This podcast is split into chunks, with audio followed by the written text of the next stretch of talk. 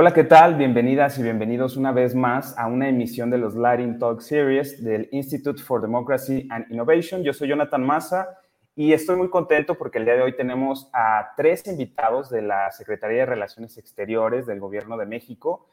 El día de hoy nos acompañan Wilma Gandoy, Liliana Oliva Bernal y Jorge Martínez Falcón, quienes trabajan en la Cancillería Mexicana y estamos muy honrados de que participen, de que nos hayan prestado su tiempo para comentarnos de unos temas muy importantes en una coyuntura tan trascendente para el país, para la política exterior y por supuesto para los asuntos de seguridad nacional e internacional. Y qué mejor que escucharlo de la voz de los expertos, de los especialistas y funcionarios públicos que nos acompañan.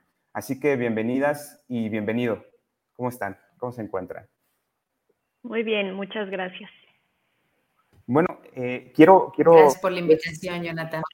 Gracias a ustedes. Quiero darles un poco la palabra. Eh, podemos empezar precisamente con Wilma Gandoy. Ella, eh, pues bueno, es parte o forma parte del equipo de la Cancillería mexicana. Voy a muy brevemente presentarla. Es diplomática de carrera, reconocida summa cum laude en su licenciatura en Relaciones Internacionales y en su maestría en Derecho Internacional por el Tecnológico de Monterrey.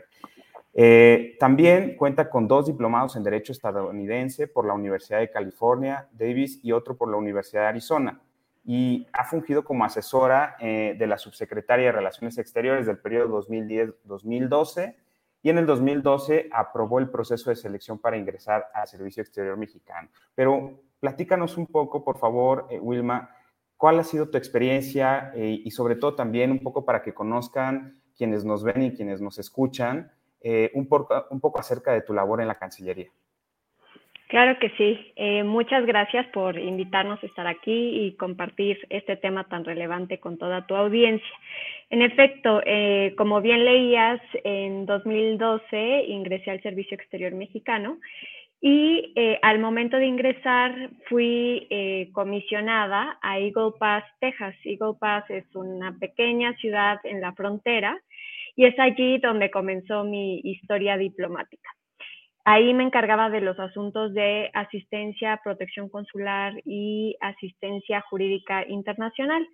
Eh, tienen nombres así como muy rimbombantes, pero eh, la esencia es ayudar a los mexicanos que eh, tienen algún proceso migratorio, algún proceso penal, también tenía mucho que ver con el proceso de tránsito de nuestros migrantes hacia Estados Unidos. Eh, dos años más tarde me, mandan como cónsula adscrita a eh, Boise, Idaho. Eh, este es como en el otro extremo del país, ¿no? Estaba en la frontera México-Estados Unidos y me mandan casi a la frontera Estados Unidos-Canadá. Y allá eh, me tocaba ver una gama mucho más amplia de, funciones. Veía asuntos políticos, económicos, comunitarios, culturales, además del de protección.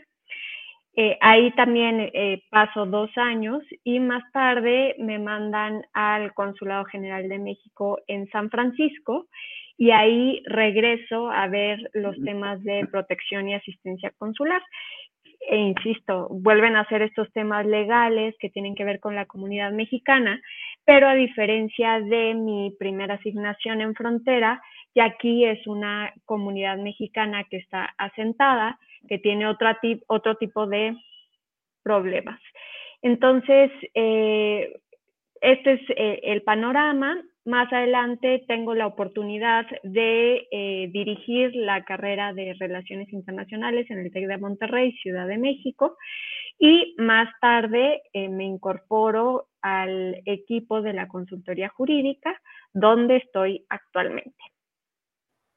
Muchas gracias, eh, Wilma, por esta presentación. También es muy importante porque quienes nos escuchan luego se preguntan, bueno, y los actores que se encuentran eh, asesorando, tomando decisiones, desarrollando políticas públicas o incluso, en el caso de ustedes, impulsando la política exterior, los intereses y los objetivos nacionales de, nuestro país, del Estado mexicano, pues bueno, ¿qué, cómo, ¿cómo lo han hecho? ¿Cómo lo han logrado? Y bueno, ahora es el turno de presentar a Liliana. Eh, bueno, ella, ella es abogada por la Universidad Panamericana en Aguascalientes, México, y maestra en Derecho Internacional Público por la London School of Economics and Political Science en Reino Unido y es miembro de la rama diplomático consular del Servicio Exterior Mexicano.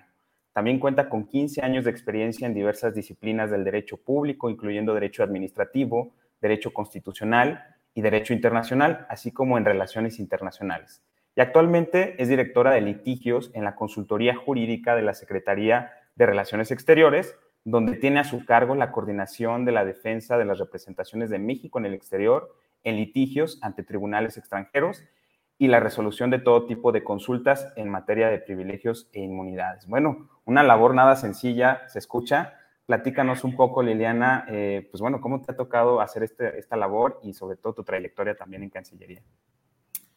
Gracias, Jonathan. Eh, bueno, pues a diferencia de mi compañera y colega del Servicio Exterior, Wilma Gando, yo tengo un camino andado bastante más corto en, el, en la diplomacia mexicana. Ingresé al servicio exterior apenas en el año 2019, así que llevo dos años eh, como parte del equipo de la consultoría jurídica en la Secretaría.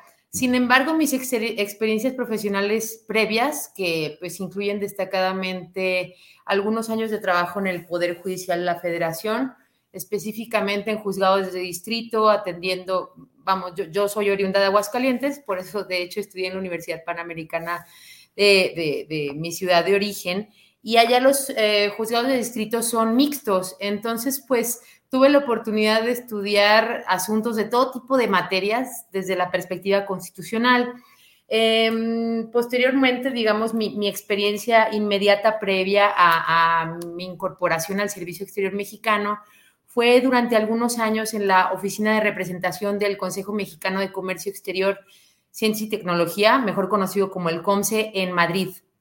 La oficina del COMSE en Madrid, que trabajaba de manera muy cercana con eh, entonces conocido como ProMéxico, la, la entidad, digamos, independiente de la Secretaría de Economía, que entonces tenía a su cargo la promoción del comercio e inversión con México en el mundo, ¿no? Entonces, esa, esa experiencia, vamos, me, permitió trabajar muy cercanamente en, durante ese periodo con la Embajada de México en España, específicamente con ProMéxico, como ya lo señalaba, y de ahí nació, eh, de hecho, mi interés en incorporarme al servicio exterior.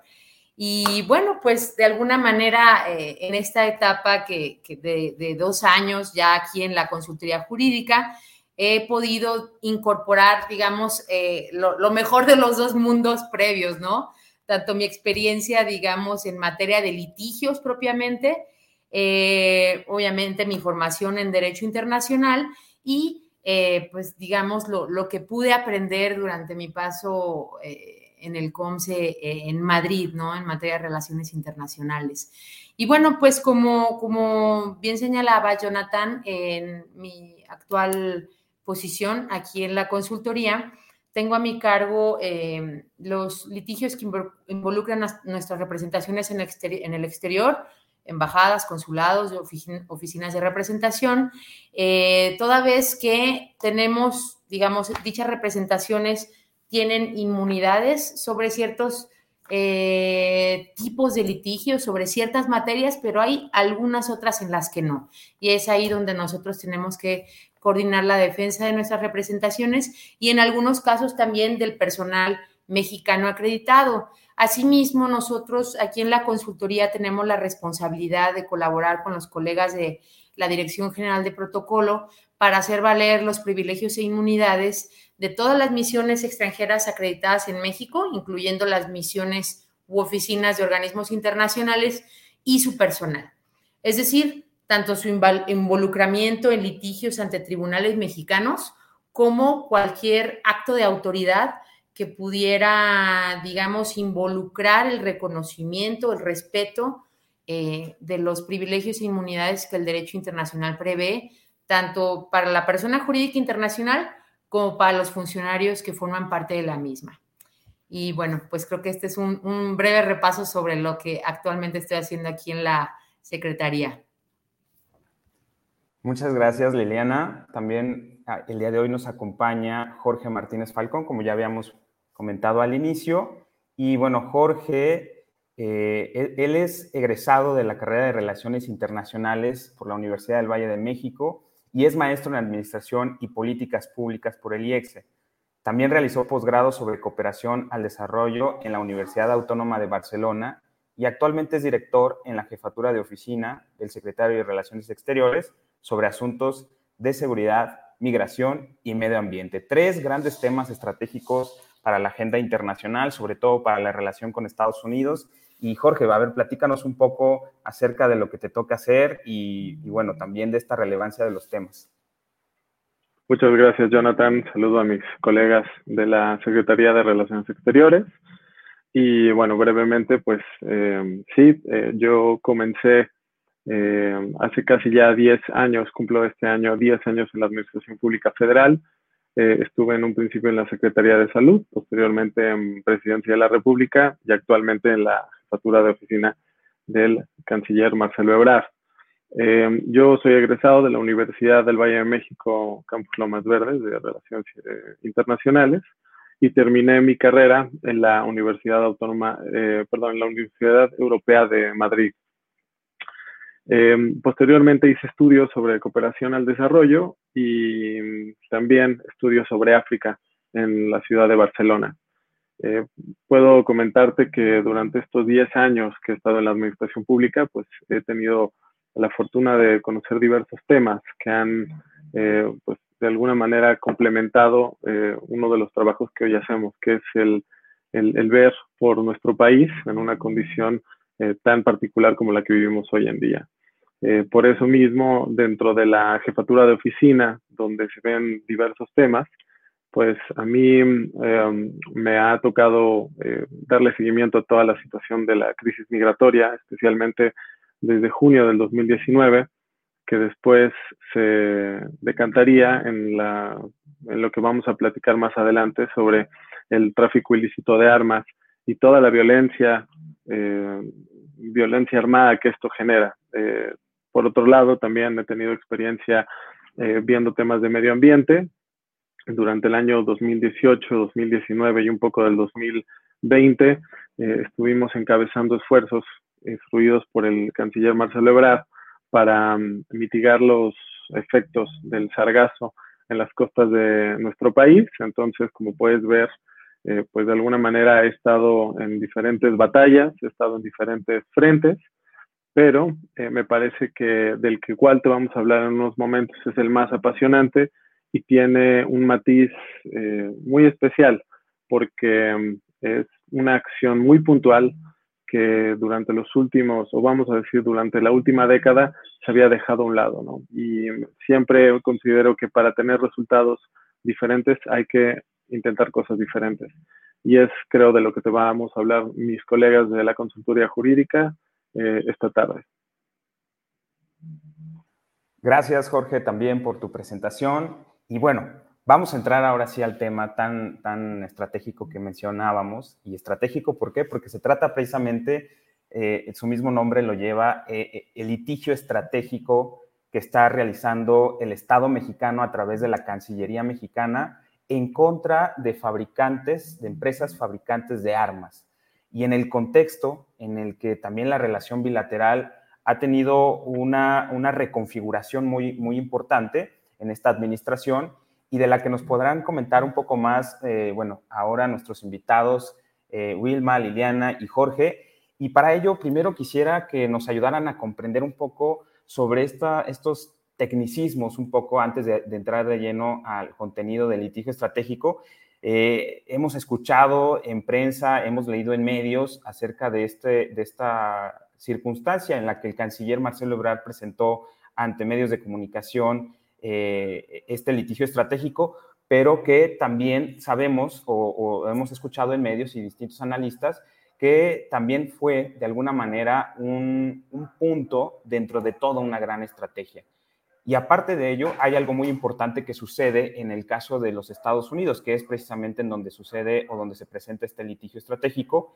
Y lo que queremos conocer un poco, eh, Wilma, si nos puedes platicar eh, sobre todo qué es o qué significa este concepto técnico de tort law case para el derecho estadounidense y cuál es su impacto en realidad para esta situación que estamos viviendo y escuchando. Te agradezco mucho la pregunta, Jonathan. Pues mira, empezaría primero diciendo que eh, este es un litigio de carácter civil. No estamos tratando de que nadie vaya a la cárcel. Eso sería una cuestión penal. Este es un litigio civil y es contra empresas, no es contra el gobierno de Estados Unidos. Entonces, para mí es muy importante eh, poner esto eh, muy en claro porque marca la naturaleza de este litigio estratégico, como tú bien lo llamaste. Ahora, el tort law, ¿a qué se refiere? Son justamente los casos de naturaleza civil que ocurren en Estados Unidos. Eh, todos sabemos que en Estados Unidos, pues, em, hay muchos litigios, ¿no? Que si te caes, que si te cayó el café caliente, hay muchas razones por las cuales podría iniciarse un litigio. Ahora, yéndonos a una parte un poquito más eh, de la teoría, eh, se dice que el tort law tiene al menos tres grandes rubros. Uno es cuando hay una, una acción deliberada donde dañas a una persona. Otro es cuando el daño ocurre por una situación de negligencia. Y uno más se llama strict liability. ¿A qué eh, se refiere esto? Es cuando hay situaciones eh, donde incluso la, la persona o empresa tiene todo el debido cuidado, pero la actividad es tan riesgosa que eh, habiendo cumplido la ley, teniendo todo el cuidado del mundo, hay una responsabilidad.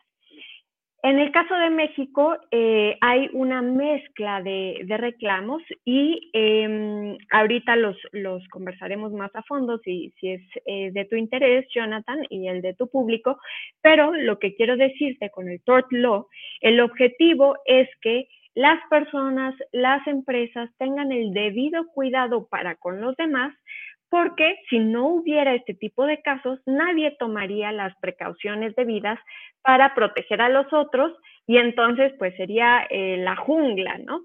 Entonces el objetivo de, estos eh, litigios es que todos busquen la seguridad de todos los demás. Es una especie de incentivo para que eh, tengamos este debido cuidado.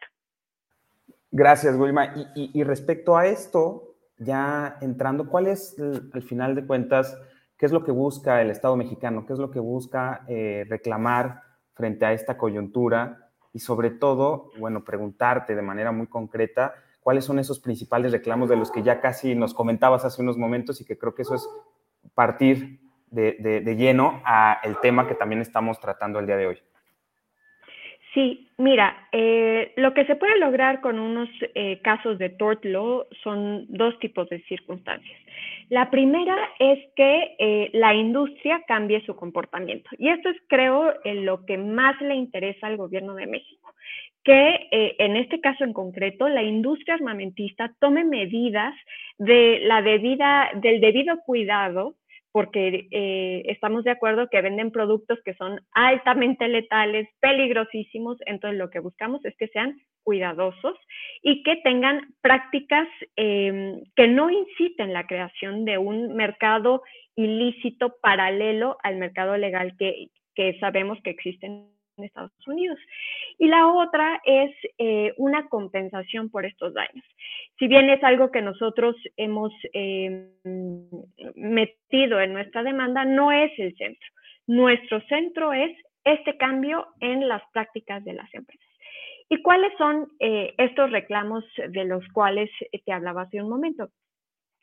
Ya ahorita Liliana se, adentrará eh, un poco más en, las leyes que, tienen que ver con las inmunidades de, estas empresas, pero hablando de los reclamos en general, estamos hablando de un caso de negligencia. Hace un momento decía que este es uno de los tres supuestos que se contemplan en el tort law. Entonces, eh, ¿cómo se está dando esta negligencia? De muchísimas maneras. Les pongo un par de ejemplos. Eh, hay negligencia cuando eh, los vendedores de las armas le venden estas armas a prestanombres, saben que son prestanombres, incluso va eh, la persona con antecedentes penales acompañada de una persona que no los tiene para hacerse de una de las armas. También venden un montón de armas, así como a granel, como cuando uno va a estas tiendas a granel, eh, así se venden las armas, o de manera repetida sin mayor control. Em, se venden también en estas ferias de, armas, donde pues no se tiene ningún antecedente del arma, de, del comprador, del vendedor, de nadie, ¿no? No hay rastro. Hacen ventas fuera de inventario. O sea, ocurren un montón de cosas que es lo que provocan este mercado paralelo ilícito que alimenta al crimen organizado de Estados Unidos, de México, de Centroamérica, de Sudamérica y quizás de otros lugares. Otro de los reclamos es eh, la negligencia per se que, recogemos estas mismas cuestiones, ¿no? Eh, por ejemplo, está prohibido por ley venderle a un prestanombre. Si aún así eh, los vendedores eh, venden estas armas al prestanombre. Y además, los distribuidores, más bien los productores, dan las armas a estos distribuidores y vendedores que recurrentemente están vendiendo estas armas a estos sujetos. Entonces, a eso se le llama negligencia per se. Hay otra idea que se llama alteración del orden público. Este eh, eh, ha sido un, concepto que para mí es muy interesante porque hay académicos del derecho en Estados Unidos que dicen que eh, este reclamo no necesariamente está alineado con los requisitos de probar la relación causal que existe entre una acción y un daño. Aquí el objeto es observar si hay un daño al público en general y es la obligación del Estado eh, asegurarse que retira esa situación que está afectando al mayor número. Es, su propósito dar protección a la ciudadanía. Entonces, este es otro de los reclamos que estamos haciendo. Y también eh, uno de los últimos es que se está violando legislación federal y estatal en materia de marketing y de venta de armas. Un ejemplo de esto es em, las armas eh, se venden eh, al público en general, pero al mismo tiempo se está destacando que, tiene, eh, que tienen algunas características que ayudan al combate o que ayudan a em, tácticas militares. Entonces, ¿cómo está esto del combate o de lo militar si está enfocado al público en general? Eh, esto es em, eh, a manera muy general los reclamos que está haciendo México y con esto insistimos que con toda la información que se genera desde el gobierno, que la industria conoce, eh, negligentemente la ignoran y continúan con sus prácticas y con esto están ayudando y conspirando para que ocurran actos criminales. Gracias, Wilma. Y, respecto a esto último que acabas de comentar, que es muy relevante, es decir, eh, la presunción, por así decirlo, por usar una palabra, de los efectos que tienen la producción de, las empresas de la industria armamentista de Estados Unidos eh, y, la situación en, sí en general de lo que está pasando en México. Esto pues me lleva a una pregunta muy importante. ¿Cómo se construye el vínculo del, del, ilícito que se comete en México? En este caso sabemos pues mucho sobre el tema del crimen organizado eh, y estas empresas que se dedican a fabricar y a manufacturar armas en los Estados Unidos. Es decir, cómo se construye ese vínculo entre el ilícito cometido aquí en el país y estas empresas y pues eso daría un poco la pauta a explicar un poco más al respecto del litigio. Sí, eh, yo creo que eh, para dar respuesta a tu pregunta habría que ir paso atrás y atrás y atrás. Ocurre el acto ilícito con un arma de altísimo poder. Podemos eh, nombrar innumerables ejemplos, ¿no? Eh, donde se usan barrets, cuernos de chivo, armas pues verdaderamente de combate, ¿no? Pero ¿de dónde se obtuvieron si en México no está permitida la libre venta de estas armas? Pues llegaron de algún lugar. ¿Cuál es ese lugar? Estados Unidos. Y entonces, de Estados Unidos, ¿cómo se generó este mercado ilícito? Porque alguien la surtió. ¿Cómo se surtió? Justamente con estas ventas a prestanombres, ventas a granel, eh, ventas eh, fuera de inventario o en estas ferias. Y eh, aquí lo más paradójico es que las autoridades mexicanas tienen colaboración con las autoridades estadounidenses, se mandan estas peticiones de rastreo de las armas, se identifica que su origen es estadounidense, las autoridades estadounidenses eh, pueden dar en tiempo real a las empresas esta información y eh, con esta información las empresas productoras son capaces de identificar cuáles son aquellos distribuidores y vendedores que están siendo parte de este esquema del tráfico eh, ilícito de armas. No obstante, han decidido ignorarlo. Y no estamos diciendo que son todos los vendedores y distribuidores de armas. Em, de hecho, en el texto de nuestra demanda se observa que al menos el 5%, 5 es muy chiquito desde el total de los, de los distribuidores y vendedores, venden el 95% de las armas traficadas. Entonces, si pudiéramos eh, disciplinar a estos 5% que, que están actuando mal, pues se corta de raíz o de origen el flujo de estas armas y si eh, no hay estas armas, entonces vamos hacia adelante. Es menos probable que haya un enfrentamiento en Michoacán, en Guerrero, en Guanajuato, donde ustedes digan, con armas de altísimo poder.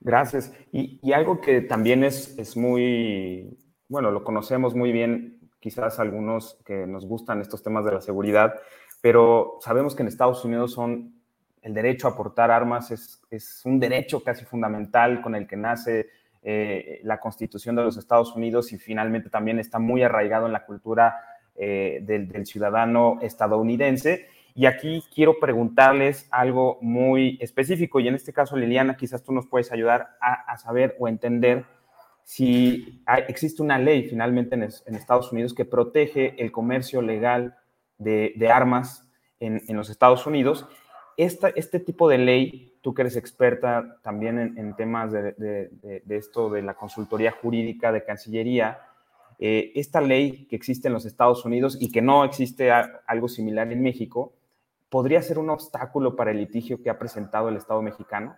Pues quisiera dar un, paso atrás y retomar una de, eh, de, las cosas que, que afirmó Wilma y con las que coincido. Yo creo que todos hemos oído hablar sobre litigios en materia de responsabilidad civil extracontractual, que sería, digamos, la denominación más cercana en el derecho mexicano de tort law. Eh, todos hemos escuchado de grandes litigios, ¿no? De un grupo de ciudadanos contra la cadena de restaurantes X porque el consumo reiterado de sus productos les ocasionó diabetes, obesidad, eh, etcétera, ¿no? Los litigios en contra de la industria tabacalera y, bueno, un largo etcétera. Eh, sin embargo, em, a principios, ya desde principios de los años 80 y con bastante mayor frecuencia y éxito, a principios de, la década del 2000, eh, diversas ciudades y principalmente ciudades y condados estadounidenses emprendieron litigios legales como el que ha emprendido el Estado mexicano en contra de diversos productores y distribuidores de armas, con motivo pues de, incidentes, de todo tipo de incidentes armados, ¿no? Tanto de incidentes masivos, digamos, con muertes numerosas, como incidentes muy puntuales. ¿Por qué? Porque como ya anticipaba Wilma, Estados Unidos tiene una eh, legislación doméstica muy desarrollada en materia de, de responsabilidad civil extracontractual. No obstante ello, a raíz de todos estos litigios y muchos de los cuales fueron de hecho exitosos y las partes demandantes obtuvieron eh, sentencias favorables, atribuyéndoles eh, resarcimiento del daño en forma de montos económicos y también eh, órdenes judiciales para, para, los actores de la industria. Todos estos, todos estos actores, estamos hablando tanto de empresas productoras, distribuidoras y, y que comercializan con armas de fuego, promovieron ante el Congreso de Estados Unidos la aprobación de una ley conocida por su acrónimo en inglés como PLACA, Protection of Lawful Commerce in Arms Act, eh, ley sobre la protección del comercio legal de armas, placa, me voy a referir a ella como placa en esta conversación, eh, pues eh, los actores de la industria consiguieron que el Congreso aprobara en el año de 2005 esta ley. ¿Cuál es la finalidad de esta ley? Excluir en la medida de lo, de lo posible todos los litigios en materia de responsabilidad civil extracontractual en contra de las empresas de la industria por el mal uso o uso ilegal de sus productos, ¿no? En pocas palabras, eh, digamos, el uso de sus armas para, matar en todo tipo de, digamos, de, escenarios, ¿no? Tanto de manera dolosa, culposa, accidentes o, tiroteos, francos, digamos, eh, tiroteos. Em, sin embargo, es, digamos, ahora sí que retomando los términos precisos de, tu pregunta, Jonathan, creemos que, esta, esta, legislación no es tanto un obstáculo para la demanda de México, sino un reto. ¿Por qué un reto? Y aquí creo que viene, viene bien eh, recordar lo que es una inmunidad. Una inmunidad es únicamente una barrera procesal, es decir, una herramienta de litigio que impide procesar una, digamos, acción sustantiva de la manera que normalmente sería procesada. ¿Qué quiero decir? Esta ley no implica que no exista responsabilidad, sino que esa responsabilidad no se puede juzgar como normalmente se haría. Muchas veces eh, escuchamos, por ejemplo, hablando de, manera general sobre inmunidades diplomáticas, por ejemplo, ah, es que los diplomáticos no tienen responsabilidad en el estado en el que están acreditados. No es cierto, sí tienen responsabilidad, pero no pueden ser sometidos al mismo procedimiento al que se somete a, digamos, a todos los ciudadanos. Eso, digamos, por diversos motivos, pero retomemos placa. La existencia de esta ley no significa que la industria no pueda ser sujeto de responsabilidad civil, sino que el proceso al que se les puede vincular es diferente. Y, bueno, si bien efectivamente esta legislación es una barrera procesal e implica un reto para el litigio de México, tenemos argumentos muy sólidos para, eh, digamos, hacer valer la no aplicación de esta ley para eh, los hechos demandados por México. Principalmente se deriva de que, como les decía, eh, una, una inmunidad es únicamente una barrera procesal y la barrera procesal siempre se debe de referir a un derecho sustantivo. Aquí el derecho sustantivo aplicable es el derecho sustantivo mexicano. ¿Por qué? Porque los hechos que demandamos, los, los hechos de, de los que nos dolemos en nuestra demanda, tuvieron lugar en México.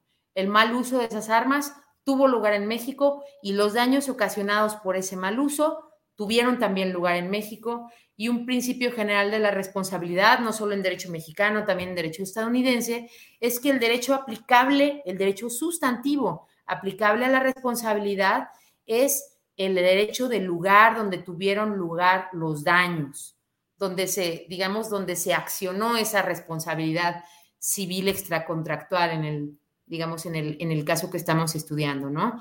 Entonces, respondiendo a tu pregunta, más que un obstáculo, placa es un reto para el litigio, pero consideramos que tenemos argumentos muy sólidos para poder superar este reto, Jonathan. Gracias, Liliana. Muy clara también la, explicación que nos das al respecto.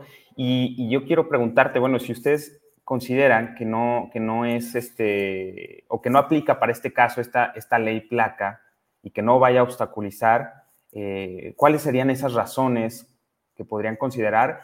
Y en dado caso de que sí lo fuera, es decir, que sí se convirtiera en un obstáculo y, y que esto dificultara, ¿qué alternativas o qué opciones tendría el gobierno de México para proseguir con este litigio? Claro, este, bueno, la primera pregunta, ¿no? ¿Por qué consideramos que placa no es aplicable en, nuestra demanda? En primer lugar, porque la propia ley establece que eh, el mal uso, el mal uso de, de, los productos de la industria de las armas, es decir, el mal uso de las armas de fuego que esta ley pretende proteger con inmunidad procesal, se refiere al mal uso al amparo del derecho estadounidense. Es decir, al mal uso que se pudo haber hecho de esas armas en territorio estadounidense.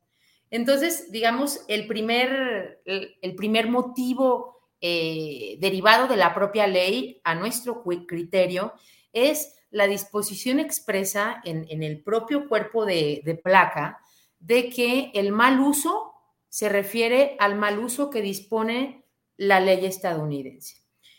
Es decir, el legislador estadounidense quiso proteger a la industria únicamente del contenido, respecto del contenido de la legislación estadounidense, federal o local, eh, relativa a, armas de fuego, ¿no?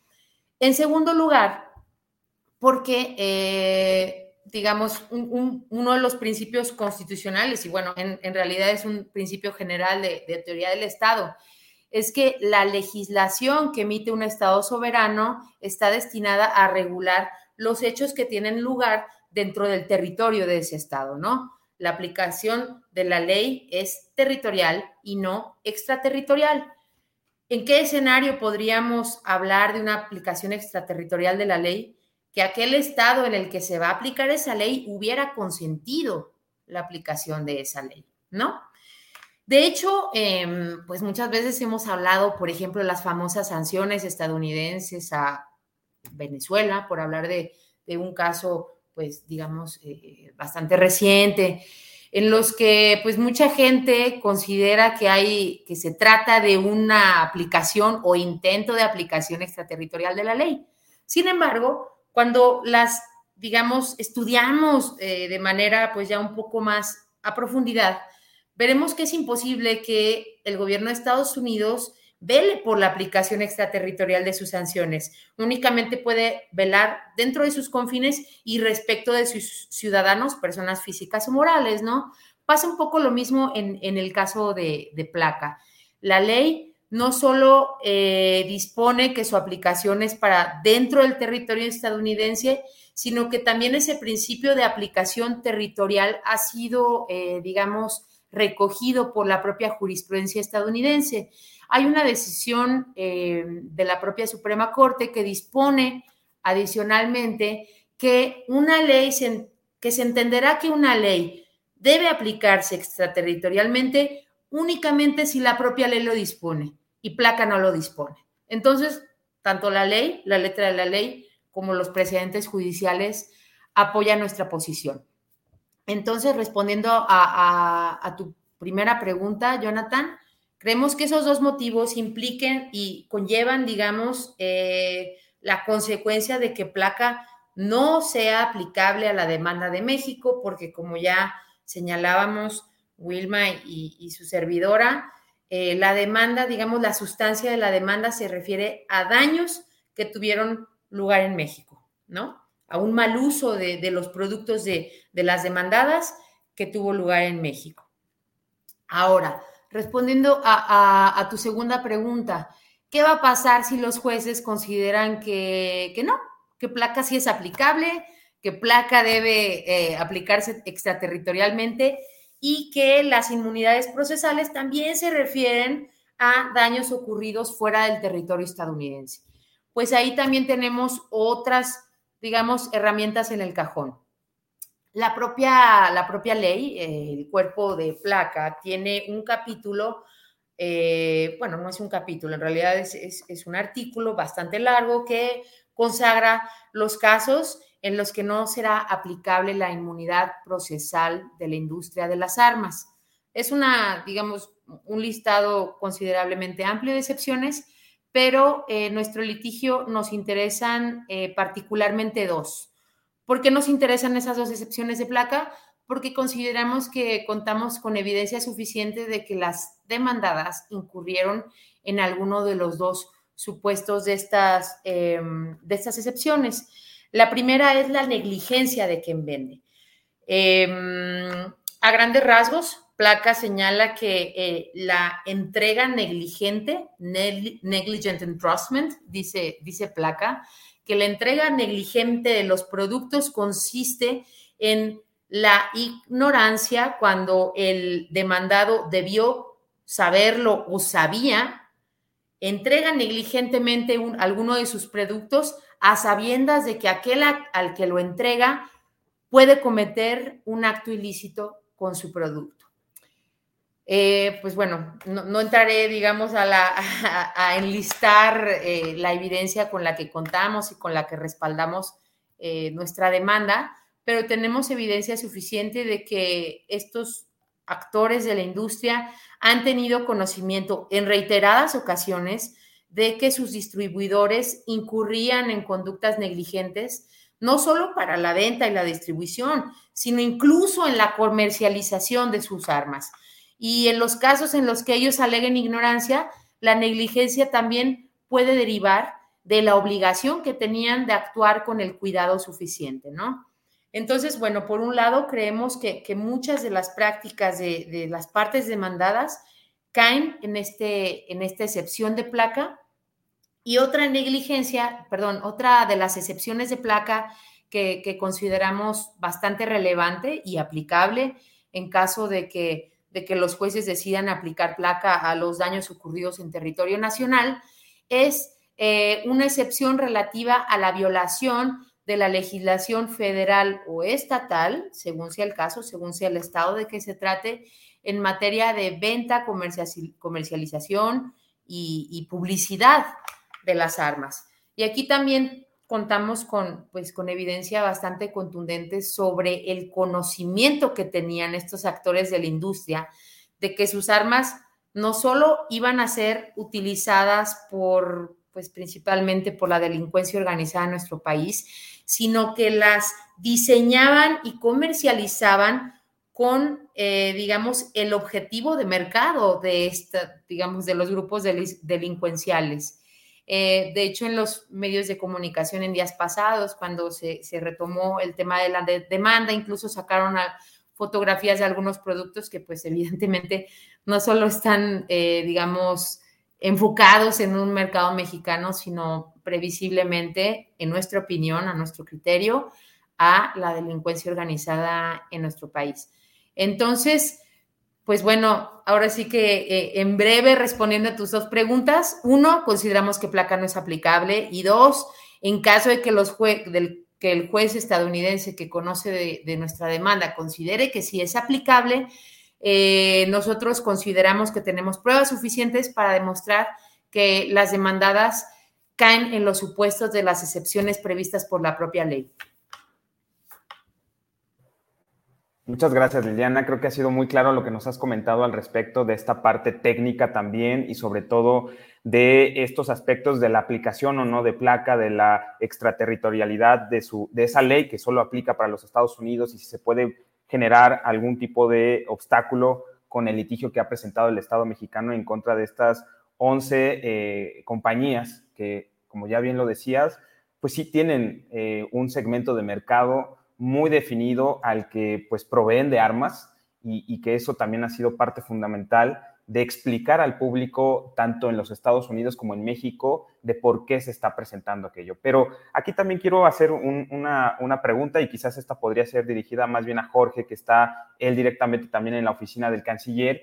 Y lo que te quiero preguntar, estimado Jorge, es cuáles fueron las razones por las que hoy en día la Cancillería está encabezando eh, este tipo de asuntos que son de seguridad, que muchas veces podríamos pensar eh, que, pues bueno, los temas de seguridad competen, no sé, a la Secretaría de Seguridad y Protección Ciudadana, o incluso si hablamos de, armas de fuego, a la Sedena.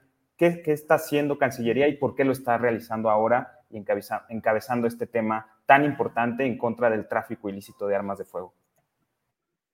Gracias, Jonathan. Eh, tu pregunta es muy pertinente y además es complementaria a la información que mis colegas acaban de, dar. Es decir, vamos a cerrar un poco la pinza de por qué estamos eh, ah, tomando acciones legales. Y una de las razones principalmente es que para el gobierno de México, en líneas generales, eh, establecer la seguridad eh, y la pacificación de los pueblos es una de las prioridades absolutas. De hecho, el presidente López Obrador en una mañanera hace, me parece, dos, tres semanas, comentó que el proyecto de nación que significa la cuarta transformación no se podría consolidar si no se lograba la pacificación de México. Entonces, De ese tamaño es el reto que tenemos, de ese tamaño es em, la, la, instrucción que viene no solamente del presidente, sino de nuestro canciller Marcelo Ebrard. Y mm, una de las cosas importantes también y de las atribuciones que tiene la Secretaría de Relaciones Exteriores es poder eh, establecer estos mecanismos y eh, pues eh, negociaciones con nuestros países vecinos, en este caso con Estados Unidos, pero también hacia un ámbito hemisférico, hablando de Latinoamérica, inclusive global con países europeos. Ahora, para, si me permites, para tratar de, englobar y para tratar de explicar bien esto, yo creo que tendríamos que mm, comentar o irnos un poco para atrás sobre cuál fue, eh, vamos a decir, el punto de inflexión donde la violencia armada eh, llegó al punto al que vivimos hoy. Eh, hay que mencionarlo, más del 70, 72% de los homicidios dolosos en México son cometidos con armas de fuego. En su gran mayoría, vamos a decir unas tres cuartas partes, quizás hasta un poco más, son armas que son introducidas a nuestro país de manera ilegal y eh, promediamos hacer que aproximadamente eh, 30.000 homicidios eh, todos los años desde este punto de inflexión que, que tengo que comentar, que es em, en 2004, cuando se levanta la prohibición de armas de asalto. De hecho, uno de los grandes promotores de esta, eh, de esta ley fue el que hoy es presidente de los Estados Unidos, Joe Biden. Y eh, otro de los puntos medulares sobre esta explosión de violencia armada fue la mal llamada o la política errada sobre eh, la, la, guerra contra el narcotráfico. A partir de este año, a partir de este punto, la violencia fue creciendo exponencialmente y como comentaban mis eh, se empezaron a introducir armas de mayor y mayor poder a nuestro país. Eh, no sé si recuerden, eh, hace dos años, en, octubre del 2019, eh, vimos lo que sucedió en Culiacán, donde pues el cártel del, del Pacífico tenía pues armas calibre 50, las famosas Barretts.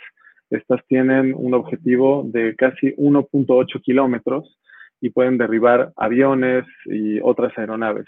De hecho, eh, se ha contabilizado que en los últimos 10 años la Sedena y otras fuerzas eh, públicas de, orden público han perdido más de 50 aeronaves gracias a, estas, estos eh, pues, fusiles de alto impacto que son conseguidos o son fabricados o tienen licencia en los Estados Unidos.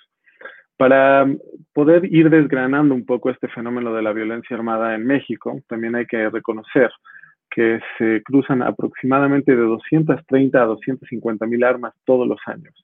Y de estas eh, miles de armas que cruzan, el 70% es de origen o de manufactura estadounidense, el otro 30% es de origen o de manufactura europea.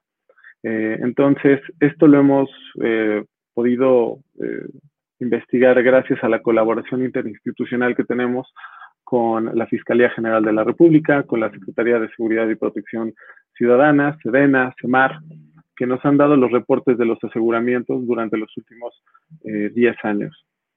Algo importante para eh, mencionar eh, esta situación es que, bueno, estas armas que, que cruzan, pues tienen un porcentaje muy alto dependiendo del estado fronterizo del que provienen. En este caso, Texas representa el 42% de las armas aseguradas en nuestro país.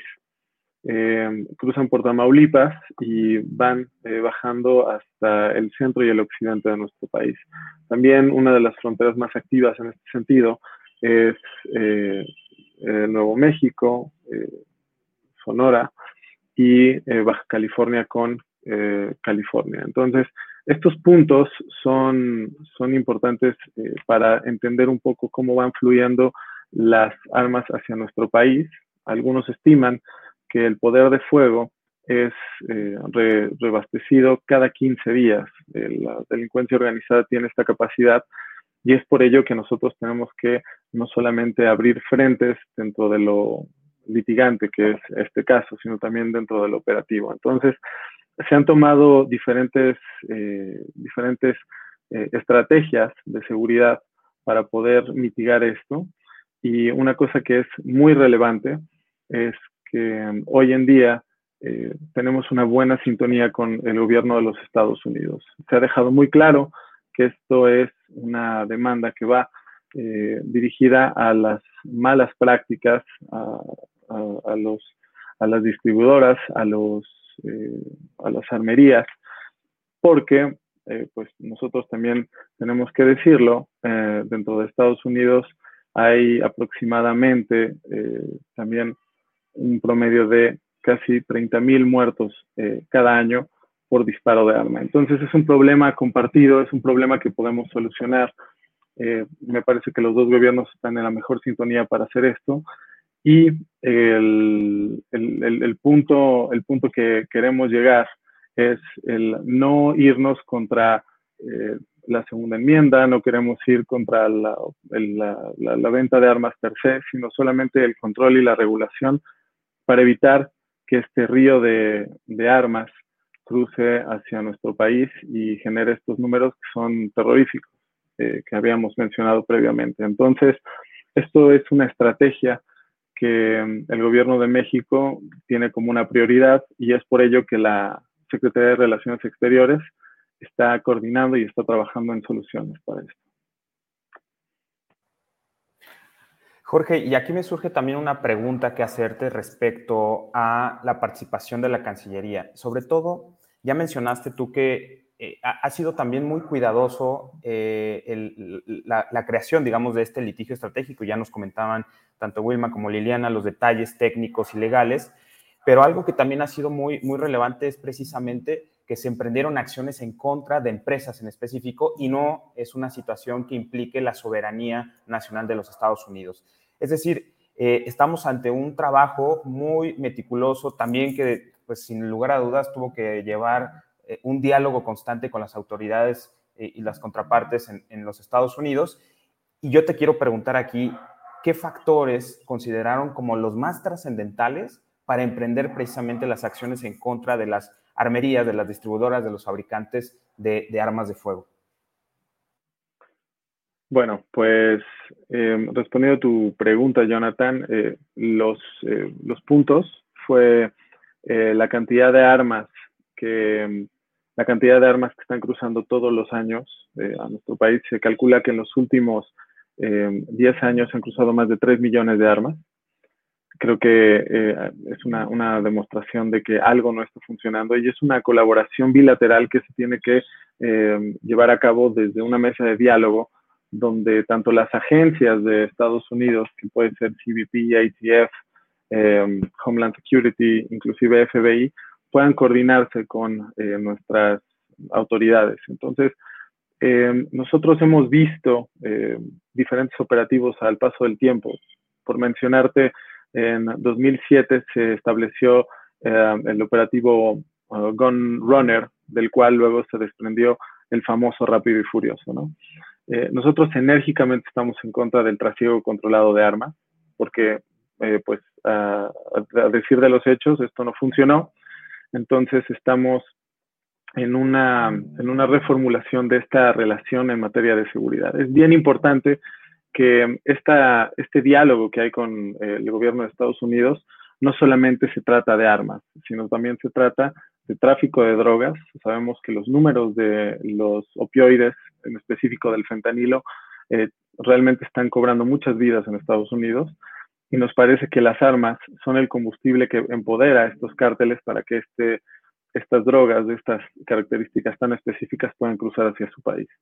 Otro de los factores que estamos eh, pues, concatenando con el tráfico de armas es el tráfico de personas y el, eh, bueno, y el lavado de dinero. Entonces, esto se tiene que ver desde una perspectiva multidimensional para que nosotros eh, podamos colaborar y podamos tener un entendimiento sobre eh, operativos que ya no son eh, asistencialistas como fue en el pasado, sino que ahora son operativos transversales, son operativos una, que buscan una igualdad de condiciones, que se busca mejorar la tecnología en ambos lados.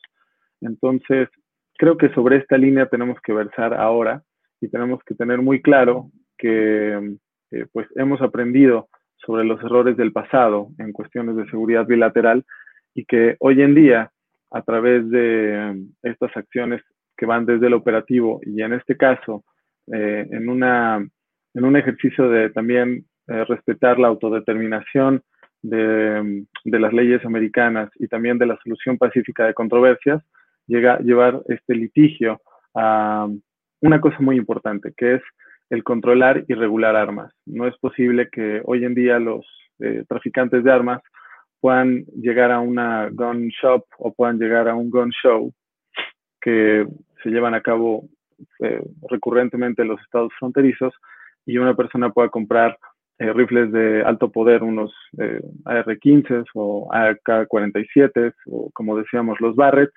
con una, con una concurrencia eh, muy, muy, muy particular, ¿no? Es decir, que, que se haga casi, casi semanalmente. Entonces, creo que para México lo más importante es poder frenar estas prácticas negligentes, poder tener un ojo y sin duda la cooperación bilateral es el mejor camino para poder lograrlo. Jorge, y, en este caso también, eh, respecto a lo que comentas, me, hace surgir también en otro comentario o en otra duda, y es, si bien el litigio estratégico en contra de estas eh, armadoras y pues distribuidoras de armas que finalmente llegan a nuestro país, también seguramente deben de estar contemplando otro conjunto de acciones que puedan realizar o que pueda realizar el Estado mexicano. Te quiero preguntar al respecto, ¿qué otras acciones están contemplando realizar para frenar precisamente o lograr ese objetivo de frenar el tráfico ilícito de armas de fuego hacia México? Sí, eh, como habíamos comentado anteriormente, creo que la cooperación interagencial y de las dependencias eh, mexicanas es punto clave. Eh, en 2019, específicamente en diciembre, con el ex embajador Christopher Landó, el secretario Ebrard y en ese momento el secretario Durazo, anunciaron la instrumentación de seis puntos de revisión fronteriza en ciudades tanto estadounidenses como mexicanas.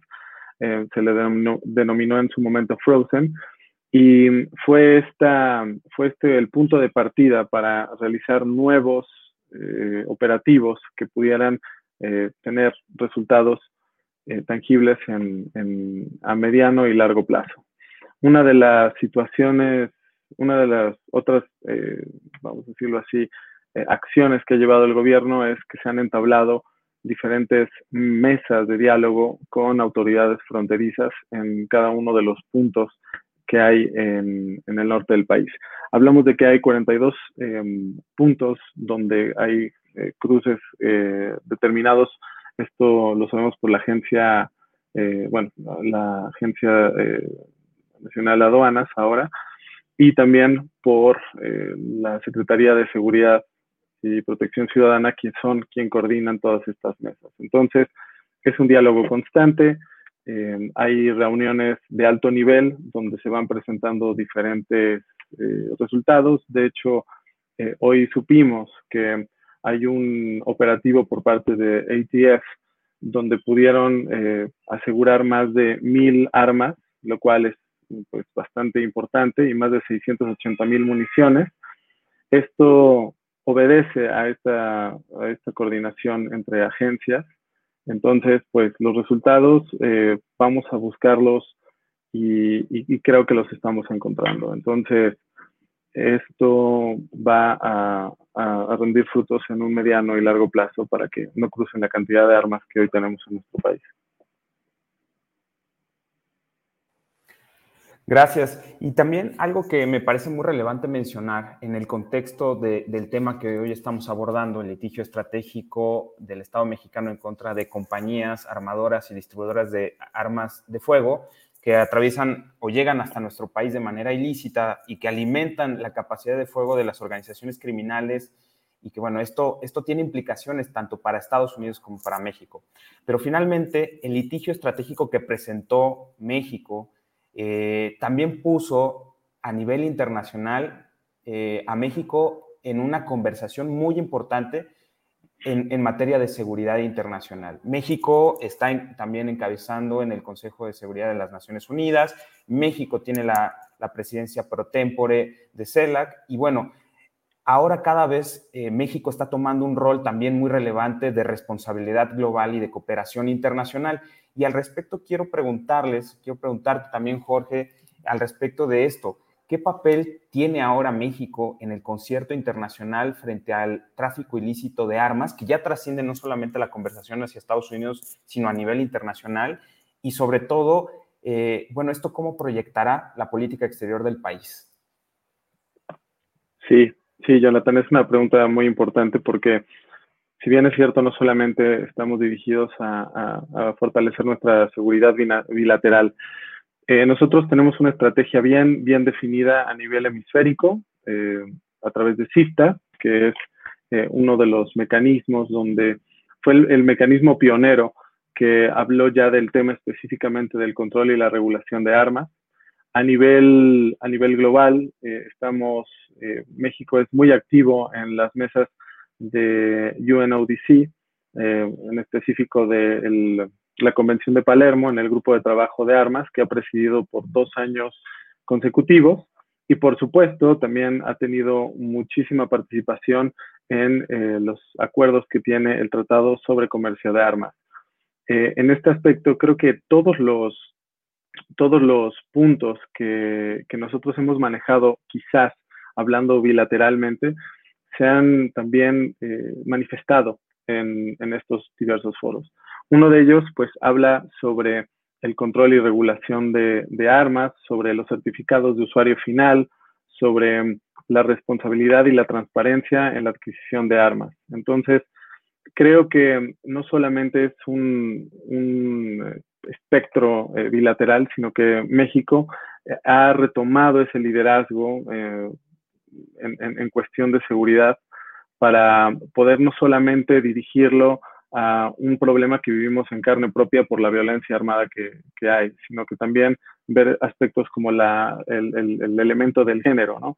Eh, hemos visto que después de eh, el año y medio que lleva esta situación de contingencia por la pandemia, la violencia familiar y la violencia contra mujeres ha también crecido desafortunadamente. Eh, tenemos datos de que de los feminicidios, seis de cada diez son cometidos con armas de fuego. Entonces, creo que México ha levantado la voz y ha posicionado el tema eh, en estos eh, foros internacionales para eh, dejar muy en claro que todos los esfuerzos que hay se han, se han dirigido a poder controlar y regular las armas, poder ser inclusivos, poder tener una, tener esta, compartir información con diversas policías, eh, se ha, eh, por dar un ejemplo, firmado un acuerdo de trabajo con Europol, se mm, han generado acuerdos en el, en el marco de ATT para capacitaciones a autoridades mexicanas eh, de buenas prácticas.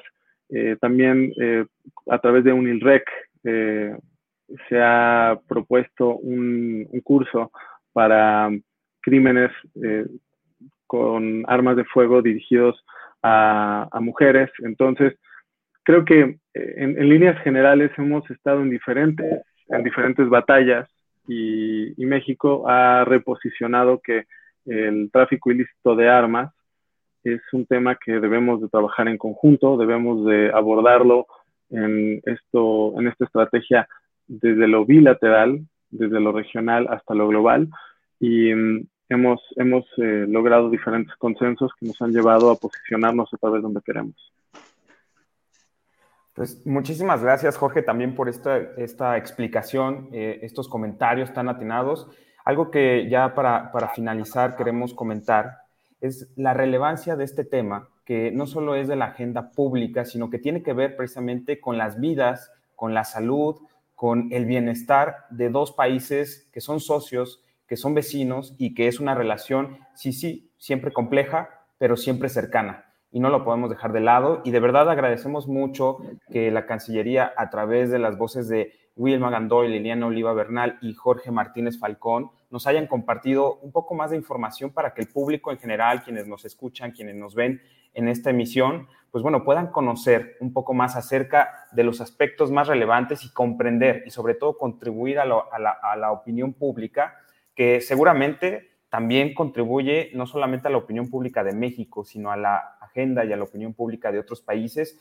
Y hoy que México está tomando un papel tan relevante en la región de América Latina y el Caribe y a nivel hemisférico, pues también deja ver ese rol que está queriendo hacer México en contra de, como ya lo decíamos, el tráfico ilícito de armas de fuego, pero también de lavado de dinero, de tráfico de personas y todos los esfuerzos que realizan las instituciones del Estado mexicano y de sus funcionarios que, hoy, por ejemplo, nos pudieron acompañar. Les agradecemos mucho su tiempo y su participación en esta emisión y bueno, eh, los esperamos, de verdad los queremos invitar a próximas emisiones, ojalá nos puedan acompañar y les agradecemos mucho este, este apoyo y estos comentarios tan atinados. Gracias, Jonathan. Muchas gracias. Hasta luego. Hasta luego. Muchas gracias.